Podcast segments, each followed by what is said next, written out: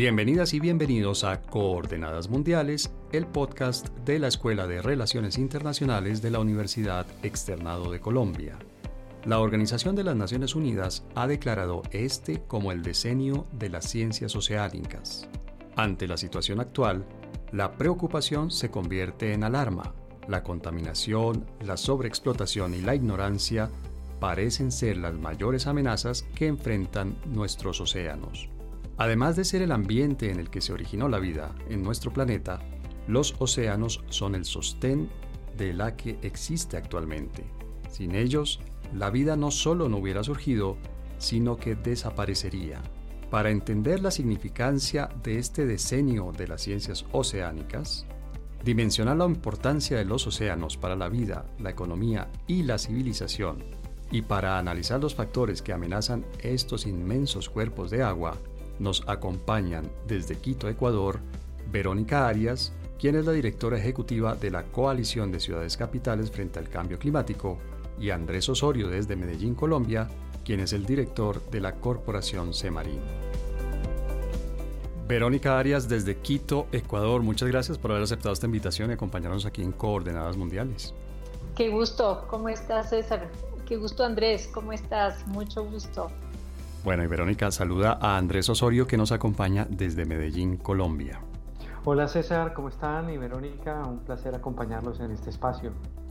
Y curiosamente ustedes están en dos ciudades que quedan, que están localizadas relativamente lejos de los océanos y el tema del que vamos a hablar hoy precisamente son los océanos y bueno, y las fuentes hídricas también.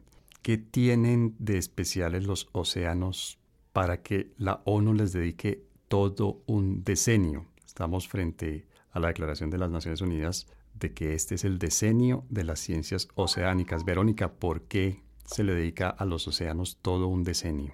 Bueno, eh, eh, definitivamente el océano cumple muchas funciones eh, de servicios ambientales. Entre esos estamos hablando que absorbe el 25% de las emisiones de dióxido de carbono que generamos los seres humanos y estamos pues eh, contaminando y generando esa producción de acidificación de los océanos justamente por el dióxido de carbono. Entonces, mientras más lo contaminemos, esas funciones tienden a, a menorarse o a desaparecer. Por otro lado, es eh, pues la, la, la, vida misma, ¿no? Eh, mantiene la cantidad de provisión de servicios en términos de producción como pesca, como seguridad alimentaria, y además, eh, como, mencionaba, un gran sumidero de carbono. Entonces, entender la lógica de que es, los océanos tienen una gran función ecosistémica a nivel planetario mm, ha sido reconocido justamente por Naciones Unidas de que es muy, muy importante generar una protección por parte del de, eh, ser humano hacia los océanos y la gran biodiversidad que además conlleva esto. Una de las campañas más importantes, pero con escasos logros, lamentablemente ha sido justamente la campaña 30 por 30 al 2030 se quisiera llegar al 30% de los mares del mundo estén protegidos y no hemos llegado sino al 7%.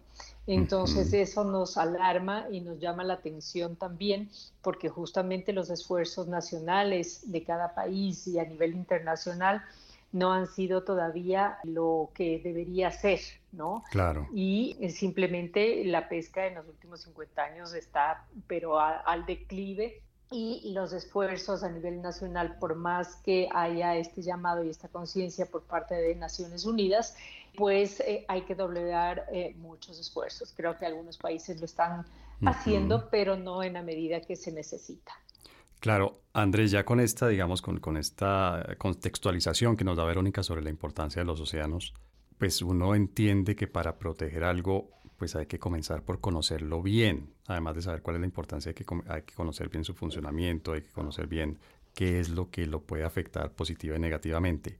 ¿Qué también conocemos los océanos en este planeta? Sí, César y Verónica, gracias por esa primera introducción que nos, que nos has dado. Yo quisiera un poquito complementar y conectar con la pregunta que me haces.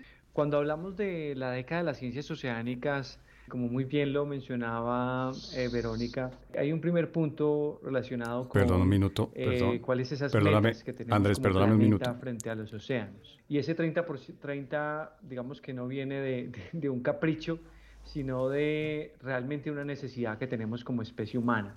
Entonces, hay algunos elementos que nos plantea también la década de los océanos que quería como, como sumar a, los puntos que menciona Verónica, y es que la década nos ha planteado que necesitamos unos océanos limpios, necesitamos unos océanos predecibles, cuando hablamos de predecibles es que podamos eh, predecir la evolución del clima, necesitamos unos océanos que nos comuniquen, ¿cierto? Que nos conecten los unos con los otros, por dar tres ejemplos de los ítems que nos plantea la década de los océanos.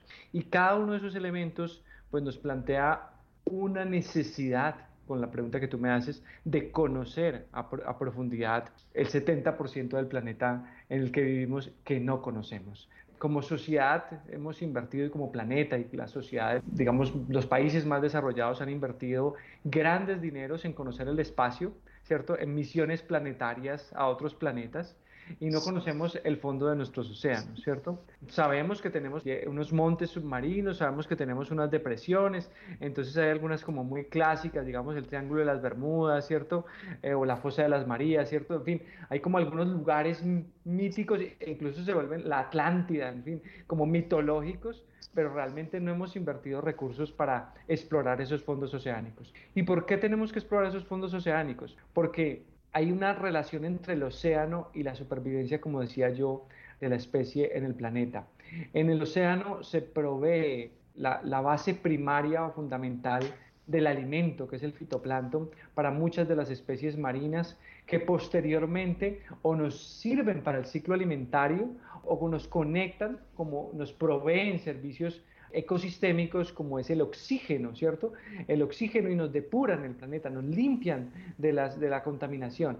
Entonces, digamos que necesitamos conocer esos lugares donde hay ecosistemas estratégicos, ecosistemas de corales, ecosistemas profundos, donde hay vida que no sabemos que existe, donde se genera producción química natural del planeta. Entonces, digamos que toda esa relación que estaba comentando, necesitamos saber en qué estado están nuestros océanos. Porque si no sabemos, entonces podremos acabar con algo que ni siquiera sabíamos que teníamos. Es decir, como nos ha pasado ya en la Tierra por el modelo desarrollista en el que venimos trabajando. Es decir, en la Tierra hemos talado bosques que son nuestro principal reservorio de oxígeno, uh -huh. ¿cierto? Que nos podrían haber protegido de, de, pandemias como la que acabamos de pasar, pero eso mismo que nos está pasando en los océanos, tenemos que reversarlo. Y no es una tarea sencilla, porque no vamos a una tarea que vamos a lograr en un año ni en dos. Por eso Naciones Unidas ha dicho una década. Y es la década de las ciencias oceánicas sí. porque es que sin conocimiento, sin ciencia,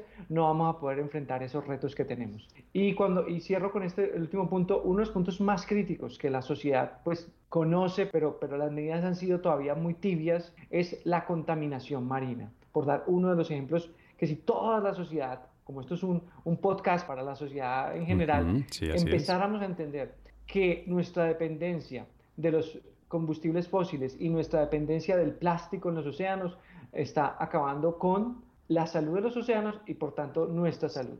Recientemente un paper de este año, 2022, acaba de reportar que ya en los seres humanos tenemos rastros de plástico uh -huh. en la sangre humana. Uh -huh. Es decir, estamos consumiendo plástico que nosotros mismos estamos generando.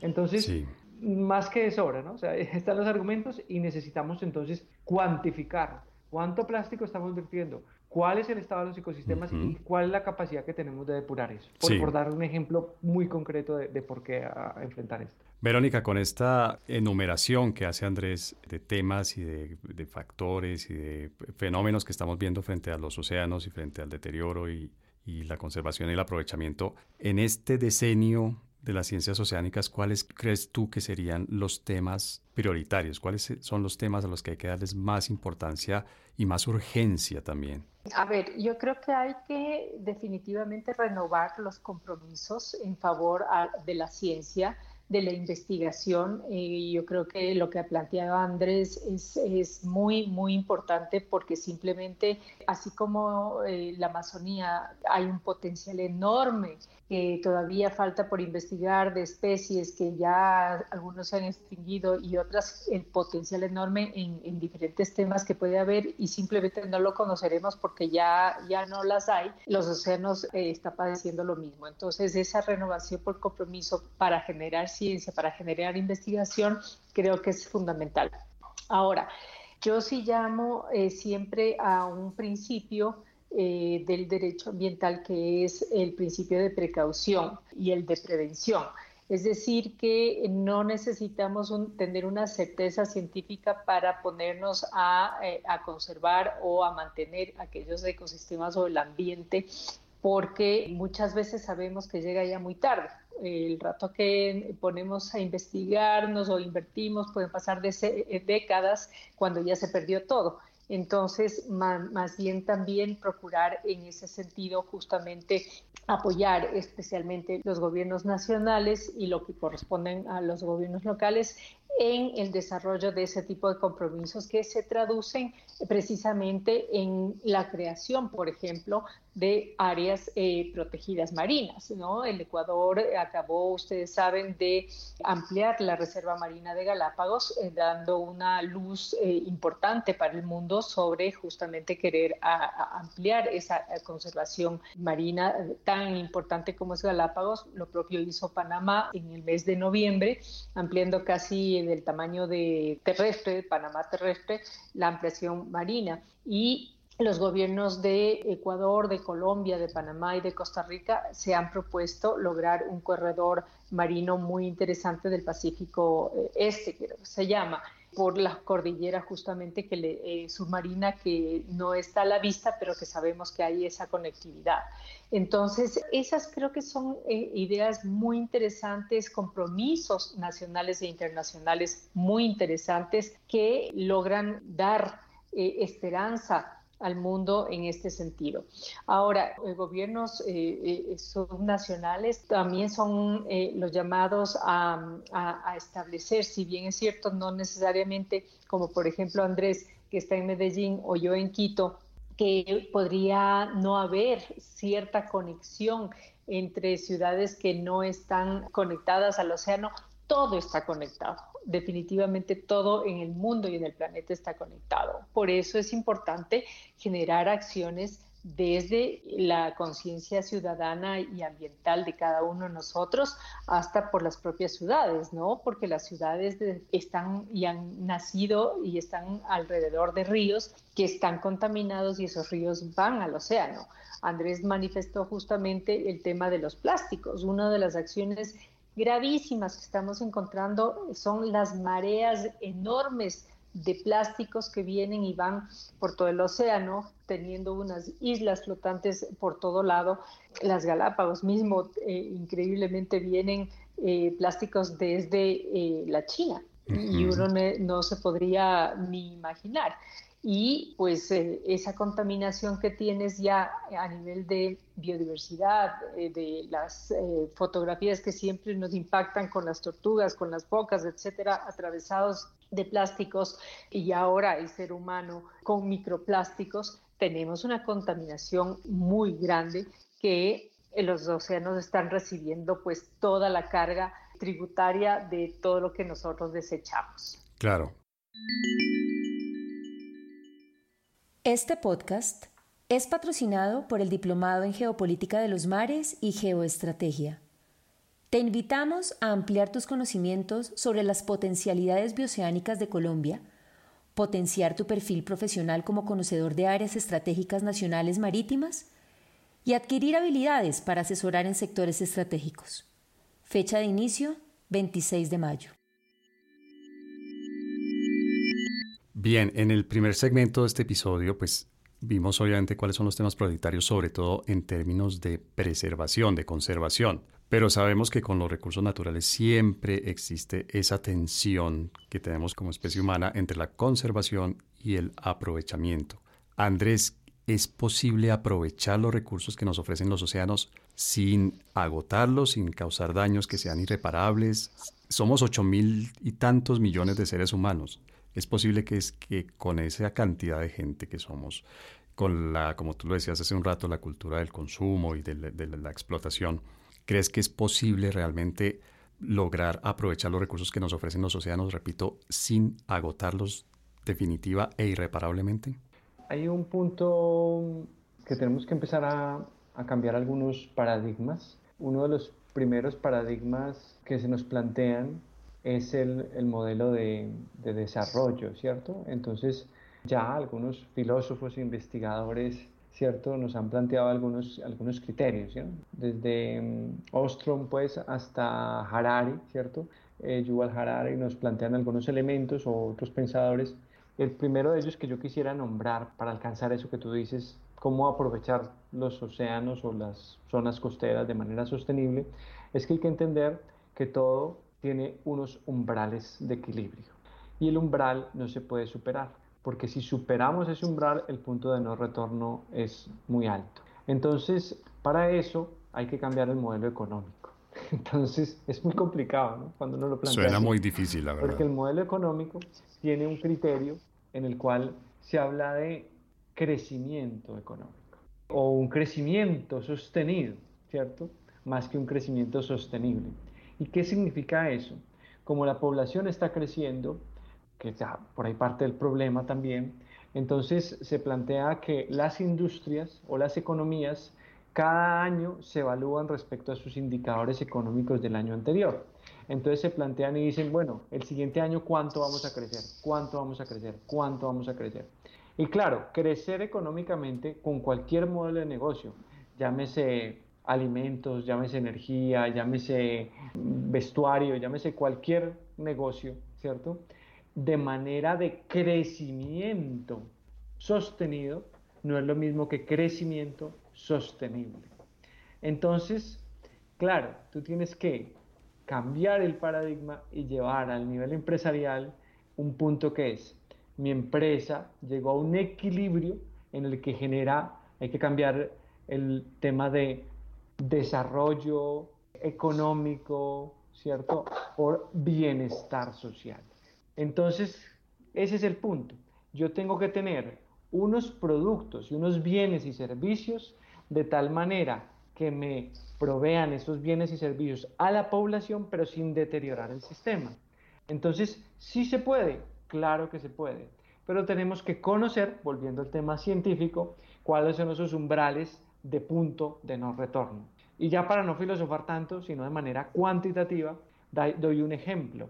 Las pescas, por ejemplo. La pesca industrial ya es un elemento que se demostró que no es sostenible. ¿Por qué no es sostenible? Porque hay una paradoja que se llama la paradoja de los comunes.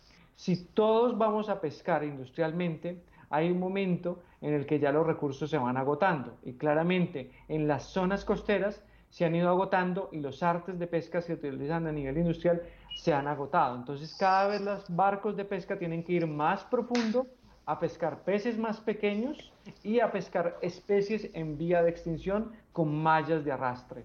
Entonces, ¿eso qué significa? Vamos a agotar los recursos. Entonces, en un momento dado, no va a haber más pesca. Si no hay más pesca, entonces no hay más alimento. Entonces, se acabó el negocio y se acabó el bienestar. ¿Cómo se logra eso? Entonces, ¿cómo revertimos esto? Con respetando unas cuotas de pesca y respetando unos artes de pesca. Entonces ahí el enfoque local y comunitario está cobrando cada vez más importancia. Las poblaciones pequeñas tienen el deber de conocer sus recursos y hacer modelos de la mano de em, los emprendimientos y las empresas más sostenibles. Sí. Entonces, por ejemplo, la pesca artesanal es una llamada a hacer un cambio en el paradigma. Los pescadores artesanales, y cierro con esto, deben ser el cambio en el modelo. Ese es el, ese es el cambio en el modelo que yo decía. Cambio en el modelo. ¿Es posible? Sí es posible. ¿Listo? ¿Es posible alimentar a ocho mil y tantos millones de personas con pesca artesanal, Andrés? Gracias por la pregunta. Es que, claro, ese es un primer punto. Pero claro, corto, el punto es, nosotros, esto es un ejemplo que te estoy dando de cambiar el paradigma.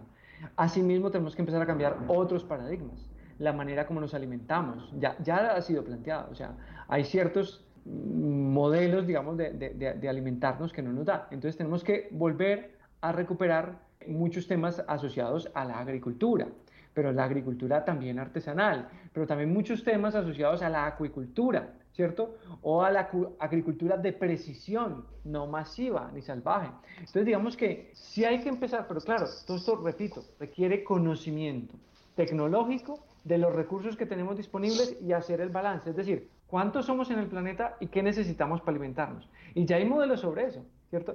Y no todos entonces podemos seguirnos alimentando de carnes, de vacas, ¿cierto?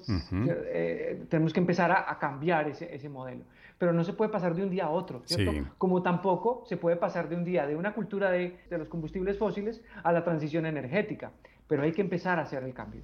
Hay que empezar a hacer el cambio. Entonces yo, yo, yo lo que quiero decir es, sí es posible, pero las industrias tenemos que empezar a entender el cambio del paradigma y tenemos que dialogar las industrias con la academia sí. y con las comunidades. Muy importante el rol de las comunidades en el futuro de los océanos. Verónica, hace un rato tú nos recordabas la importancia que tienen las ciudades en eh, la relación con los océanos. Nos recordabas incluso ciudades que están lejos del litoral, el, ejemplo de, de las tres ciudades en las que estamos nosotros, Quito, Medellín y Bogotá. Obviamente las actividades que realizamos en las ciudades tienen un impacto sobre los océanos, bien por, el, por el, la vida de los desechos, bien por el consumo de alimentos y otras materias que provienen de los océanos. En tu criterio profesional y con el conocimiento que tienes, ¿cuáles serían tres aspectos prioritarios urgentes que nosotros desde las ciudades, como habitantes de las ciudades, tenemos que empezar a implementar ya? Sí, yo creo que, y siendo muy, muy directos, deberíamos eh, comenzar por, no comenzar, fortalecer, porque ya muchas de las ciudades han comenzado, pero creo que hay que fortalecer el tema de educación ambiental.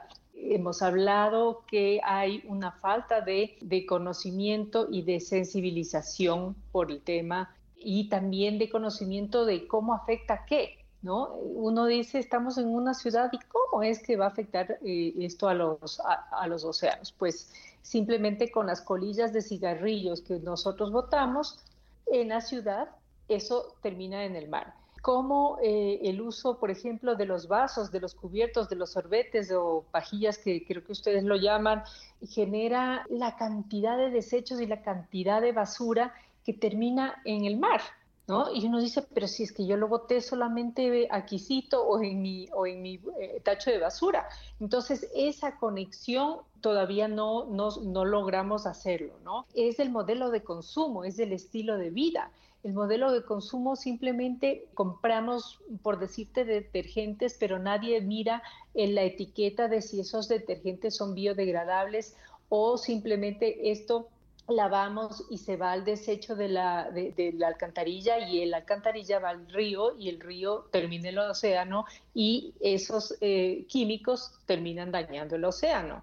Cosas que tienen eh, simplemente que no vemos en, en, etiqueta que tienen o son hechos de polipropileno. Eso es eh, justamente los, los microplásticos, ¿no? Que terminan en nuestro cuerpo humano las limpiezas de las playas, para las ciudades que están sí eh, cercanas a la playa, ¿cómo no, no hacer una limpieza de, playas? Pero no solamente ahí, por ejemplo, hay colectivos ciudadanos, una de esos que yo pertenezco, nos reunimos cada mes para hacer limpieza de los ríos. No sabes la cantidad de cosas que se encuentran en los ríos, impresionantes, desde desechos industriales, por lo cual la autoridad debería controlar esos desechos industriales que van al río, eh, la cantidad de textiles, la cantidad de, basura que, están eh, en los ríos y que eso terminan en los océanos. Aguas embotelladas, las botellitas que uno dice, bueno, es que estoy aquí, me tomo esta agüita y no pasa nada. No, esa botella si no termina en el relleno sanitario contaminando el suelo, termina también en el océano. Entonces, el estilo de vida que tú llevas en términos de movilidad, si tomas el auto o tomas el transporte público o más bien una bicicleta. ¿Qué tiene que ver eso con el océano? No, eso estamos nosotros también emitiendo esas emisiones de dióxido de carbono o dejando de emitir si somos mucho más sostenibles, que también eh, justamente ayudan a no generar tantas emisiones y por ende que los océanos cumplan con el, rol de sumideros de carbono que estábamos diciendo, ¿no? Y, em, por ejemplo, agricultores, y, ¿por qué no comprar agricultores de menor escala y en los mercados locales? Y eso que tiene que ver con eh, la sostenibilidad es simplemente el estilo de vida y los modelos de consumo, ¿no? Eh, en vez de hacerlos pues lineales, deberíamos pensar en esta filosofía eh, que, estamos hablando en todo momento de la economía circular. Claro, bueno, pero ustedes están pintando un panorama absolutamente apocalíptico. Les cuento que de este episodio yo salgo preocupado, asustado y creo que esta noche voy a tener un par de pesadillas oceánicas. Andrés, una razón para ser optimistas frente a los océanos en el mundo. Sí, César. Mira, yo creo que mm, la década de las naciones oceánicas, de las ciencias oceánicas declarada por Naciones Unidas, nos plantea un, un primer punto y es que los océanos tienen que inspirarnos y conectarnos. Entonces, yo creo que ese primer punto, un punto para, para ser optimistas, ¿no? Cada vez que vamos a la costa, cada vez que vamos a, a las zonas marinas, y observamos la vida, eh, la riqueza, la belleza que hay ahí, entonces pues tendrá que inspirarnos para nosotros también ser mejores personas en este planeta y entendernos como parte de él. Y para conectarnos, porque qué mejor que los océanos como conectores de toda la sociedad y como ejemplo de que ahorita que estamos en guerra también en algunos países, no, no es la, el camino el, camino de, digamos, de, de, la guerra y de la destrucción, pues no, no construye, no construye sociedad, no construye vida. En cambio, los océanos nos están enseñando que no hay límites entre países, que no somos eh, ni blancos, ni negros, ni amarillos, ni rojos, sino que somos una sola especie humana. Entonces, creo que quisiera cerrarte con eso, efectivamente, para que no nos quedemos con todo el panorama apocalíptico, sí. sino que creo que en el fondo de los corazones humanos hay un acto de bondad que esperamos todos saquemos y nos unamos en pro de, de, encontrar una sostenibilidad mejor. Y yo le agregaría eso que los océanos fueron nuestro lugar de origen de, de, la, de la, vida en la Tierra, ¿no? O por, bueno, o por lo menos ya de la vida, no sé, multicelular, finalmente provenimos todos de los océanos, es, de allá de donde venimos, es, no sé, es nuestro, nuestro útero planetario, si me permiten la expresión, son los océanos. La recomendación bibliográfica de Coordenadas Mundiales. Verónica, las personas que quieren saber más sobre este tema, que están interesadas en los océanos, en las ciencias oceánicas, en el aprovechamiento, en la conservación, en el aprovechamiento, por supuesto, eh, sostenible de los recursos oceánicos. ¿Qué recomendación les podemos dar a esas personas? ¿A dónde pueden acudir por más información? Sí, rápidamente. A ver, lo que mencionaba es que hay dos cosas que podríamos hacer. La primera, siempre me gusta jalar las orejas porque creo que hay que presentar los hechos como son y estamos viviendo en una emergencia climática y ambiental y eso reconocido por todo el mundo y por Naciones Unidas. Entonces creo que es parte de la concientización de lo que está pasando.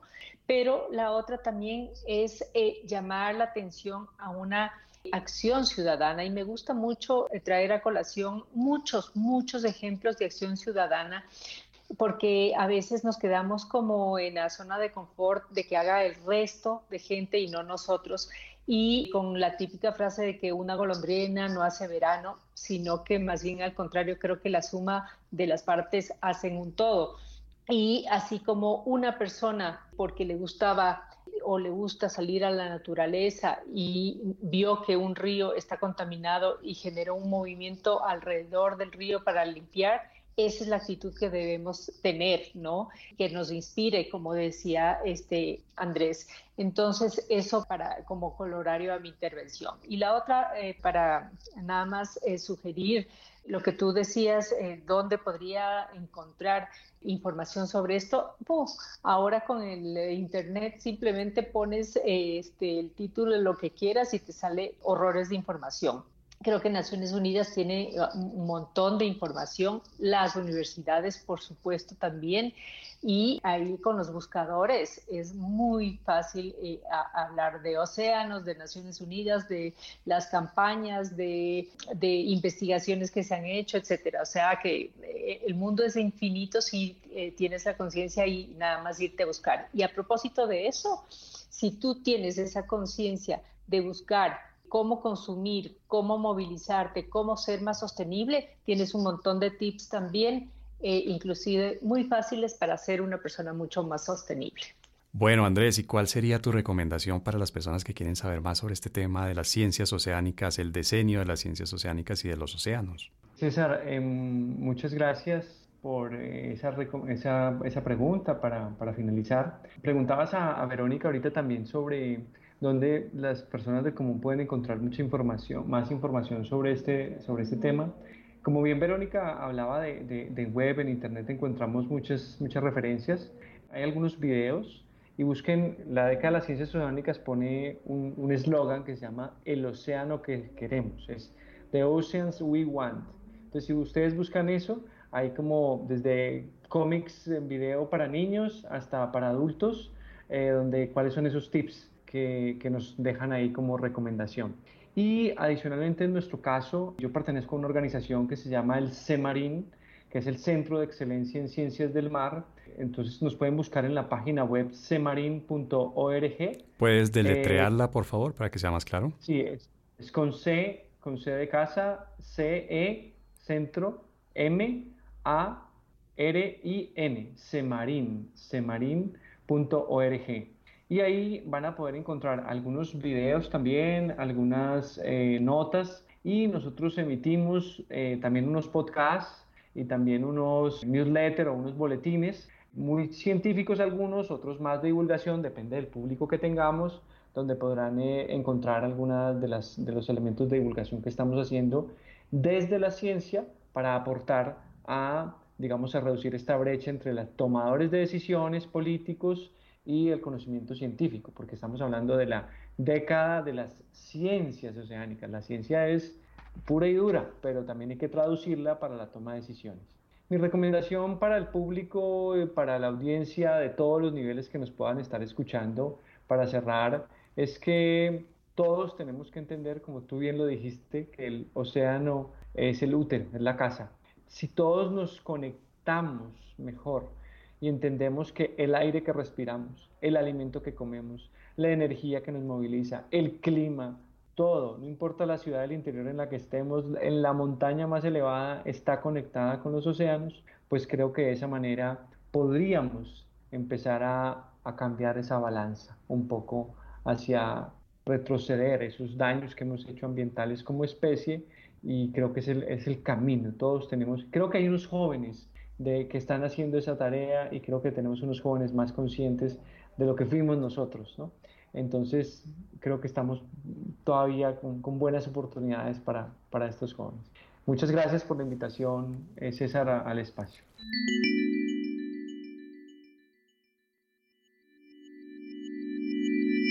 Bueno, Andrés, pues un tema que obviamente tiene tanto de ancho como de largo como de profundo nuestros océanos y las ciencias con las que nos podemos acercar al conocimiento de estos cuerpos de agua que son tan, tan, tan importantes y que ustedes nos ayudaron a dar una idea, por lo menos de introducción a la importancia que tienen los océanos. Andrés Osorio desde Medellín, Antioquia, Colombia, te agradezco mucho la participación aquí en Coordenadas Mundiales y ojalá en el futuro podamos volver a hablar de los océanos y que en esa conversación haya más razones para ser optimistas sobre lo que está sucediendo con estos estos cuerpos de aguas tan, tan, tan importantes. Muchas gracias eh, César por esta, por esta invitación a, este espacio, a la, a la, Universidad Externado, en nombre, digamos, de, del CEMARIN, que es la corporación en la que represento, que también está integrado por una serie de universidades colombianas y una alemana. Pues creemos que estos espacios son muy necesarios y como estaba comentando, creo que tenemos una, una población de jóvenes interesados y motivados a los que tenemos que entregarles un bastión y un, legado también para y un mapa de ruta de, como por dónde podemos eh, caminar.